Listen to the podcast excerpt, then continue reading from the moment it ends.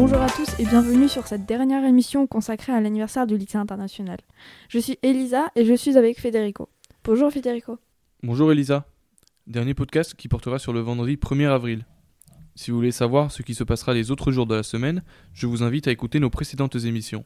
Pour clôturer en beauté cette semaine, le vendredi 1er avril, deux concerts sont prévus. Le premier est un concert des élèves où se produiront la chorale, le jazz band, Vox et les élèves du FS du collège et du lycée. Le deuxième concert est celui organisé par le club international. Cette journée aura pour thème le lycée et le monde. Effectivement, pour symboliser ce thème, notre établissement a reçu les labels UNESCO et E3D. Pour nous parler plus en détail de ces deux labels, nous retrouvons Gaspard, qui est avec nos deux invités, Monsieur Cointafin et Madame Zajac. Bonjour Gaspard. Bonjour à tous. Donc je suis avec Monsieur Cointafin, principal adjoint du Collège international, et Madame Zajac, professeur de physique-chimie. Bonjour à tous les deux et merci d'être avec nous. Bonjour. Bonjour. Vous êtes avec nous pour parler des deux labels que notre établissement a obtenus, le label UNESCO et le label E3D, qui signifie établissement en démarche de développement durable, je crois. Pour commencer, pouvez-vous nous expliquer ce qu'est un label et quel est l'intérêt pour un établissement d'avoir un label? Oui, merci à toi Gaspard.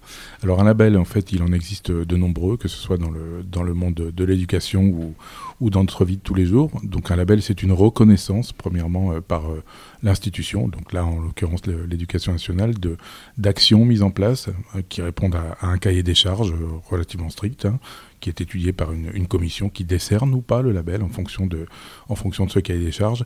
C'est une reconnaissance avant tout euh, des actions qui sont entreprises et, et, et, je pense que le plus important, c'est aussi euh, un moyen de, de, fédérer, de mobiliser les équipes autour de, de projets, de les rendre visibles. Merci.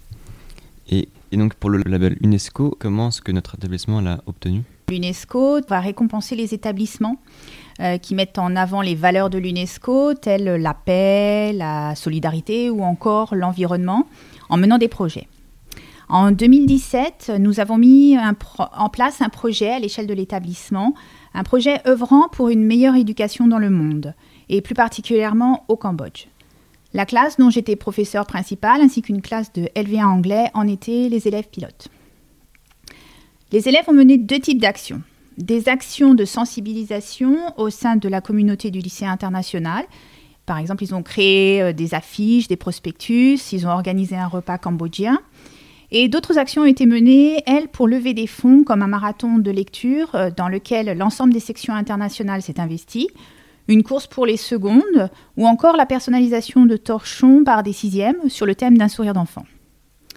Les fonds étaient à destination de plusieurs associations qui scolarisent les enfants au Cambodge.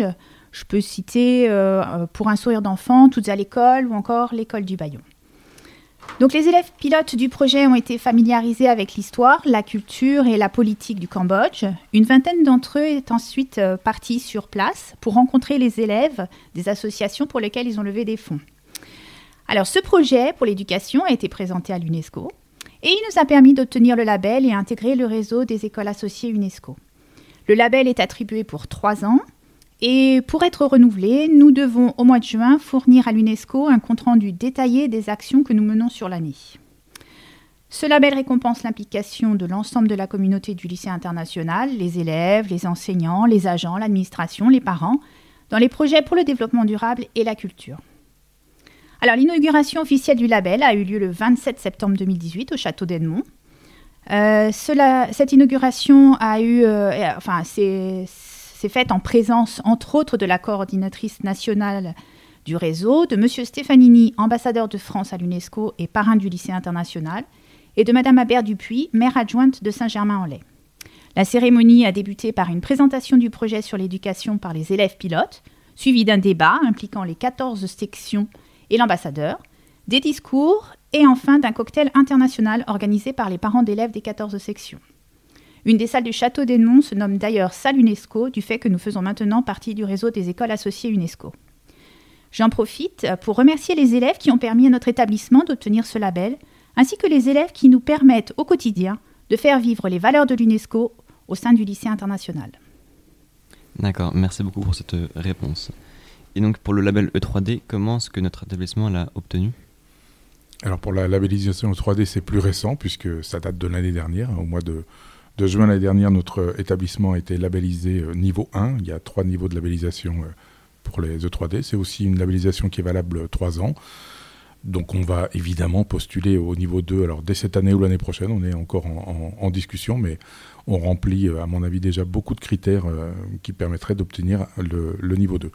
Alors, la labellisation U3D donc, est, décernée euh, par euh, les autorités euh, académiques hein, de l'Académie de Versailles. Il y a déjà un grand nombre d'établissements qui sont labellisés. Et, pour tout dire, voilà, il y a beaucoup de choses qui se font et qui se faisaient et qui se feront au lycée international concernant le développement durable. Alors, sur les volets environnementaux et les volets solidarité, donc notamment, notamment en lien avec, avec la l'habitation UNESCO, puisqu'il y a quand même beaucoup de choses qui se, qui se recoupent. Hein, les, les, les 17 objectifs de développement durable de, avec l'objectif 2030 sont d'ailleurs euh, fixés par, euh, par l'UNESCO. Donc il y a beaucoup de choses qui se faisaient au lycée international et, il y a deux ans, on a, on a donc euh, développé un comité hein, au sein de l'établissement, alors qui regroupe avant tout des élèves avec les éco-délégués qui sont élus ou qui s'autodésignent au sein des classes et qui sont très actifs dans l'établissement, avec tous les membres de la communauté éducative, des parents d'élèves, des enseignants, des agents techniques, des membres de l'administration, des membres de l'intendance. Donc il y a un comité qui s'est réuni. Il y a eu toute une phase de diagnostic il y a deux ans où on s'est fait aider par un cabinet extérieur sur ben, les points d'amélioration, ce qui se fait, ce qui peut se faire, là où on, peut progresser, un recensement des nombreuses actions, alors tant on va dire en partie française que chaque section qui, développe tout un tas de choses depuis de nombreuses années, mais il manquait cet outil de centralisation et c'est ce qu'on a fait l'année dernière et qu'on continue à faire cette année pour euh, avoir une vision un petit peu plus, plus claire de tout ce qui se fait dans l'établissement. L'objectif étant bien sûr euh, la formation de citoyens informés critique et engagé sur ces problématiques qui nous concernent tous et qui, et qui mobilisent fortement les élèves. On, va de, essaye de répondre à, leurs attentes, leurs sollicitations euh, en développant alors, euh, tout un tas de projets. Je ne vais pas en faire la, liste exhaustive puisqu'il y, a pas mal de choses passé, en cours, à venir, euh, des choses visibles comme les trois moutons par exemple qui ont été euh, pour l'éco-pâturage qui est mis en place depuis, euh, depuis un an et demi, l'utilisation de papier recyclé, la diminution du nombre de photocopies, la dématérialisation des, bulletins scolaires. Là, par exemple, aujourd'hui, j'ai découvert sur, notre, sur la terrasse de notre salle de réunion du mobilier recyclé, donc fabriqué par, par les agents de notre établissement à partir de, vieux mobilier, euh, de palettes. Enfin voilà, il y, a beaucoup de choses qui se font et qui, contribuent à, fédérer les équipes, c'est ce que j'expliquais tout à l'heure, euh, et à, développer euh, cet esprit d'initiative de nos élèves qui est déjà largement reconnu.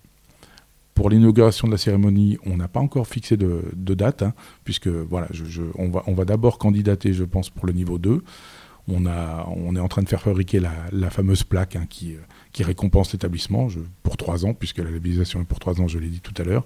Et quand on aura décidé d'une date et des actions, je pense sur la fin de l'année ou peut-être le début de l'année prochaine, et eh ben voilà, on en informera la communauté éducative. Merci tous les deux pour ces explications et votre participation. Au revoir. Merci. Merci Gaspard. Pour clôturer cette émission, je vous rappelle que le samedi 2 avril se tiendra la fête du printemps, qui aura bien sûr pour thème les 70 ans du lycée. Voilà, cette série de podcasts consacrée à l'anniversaire du lycée touche à sa fin. Merci à tous de nous avoir écoutés. Nous vous donnons rendez-vous pour notre prochaine émission, probablement sous un nouveau format. Merci à l'équipe technique. Merci Elisa. Merci Federico. À bientôt. Yeah.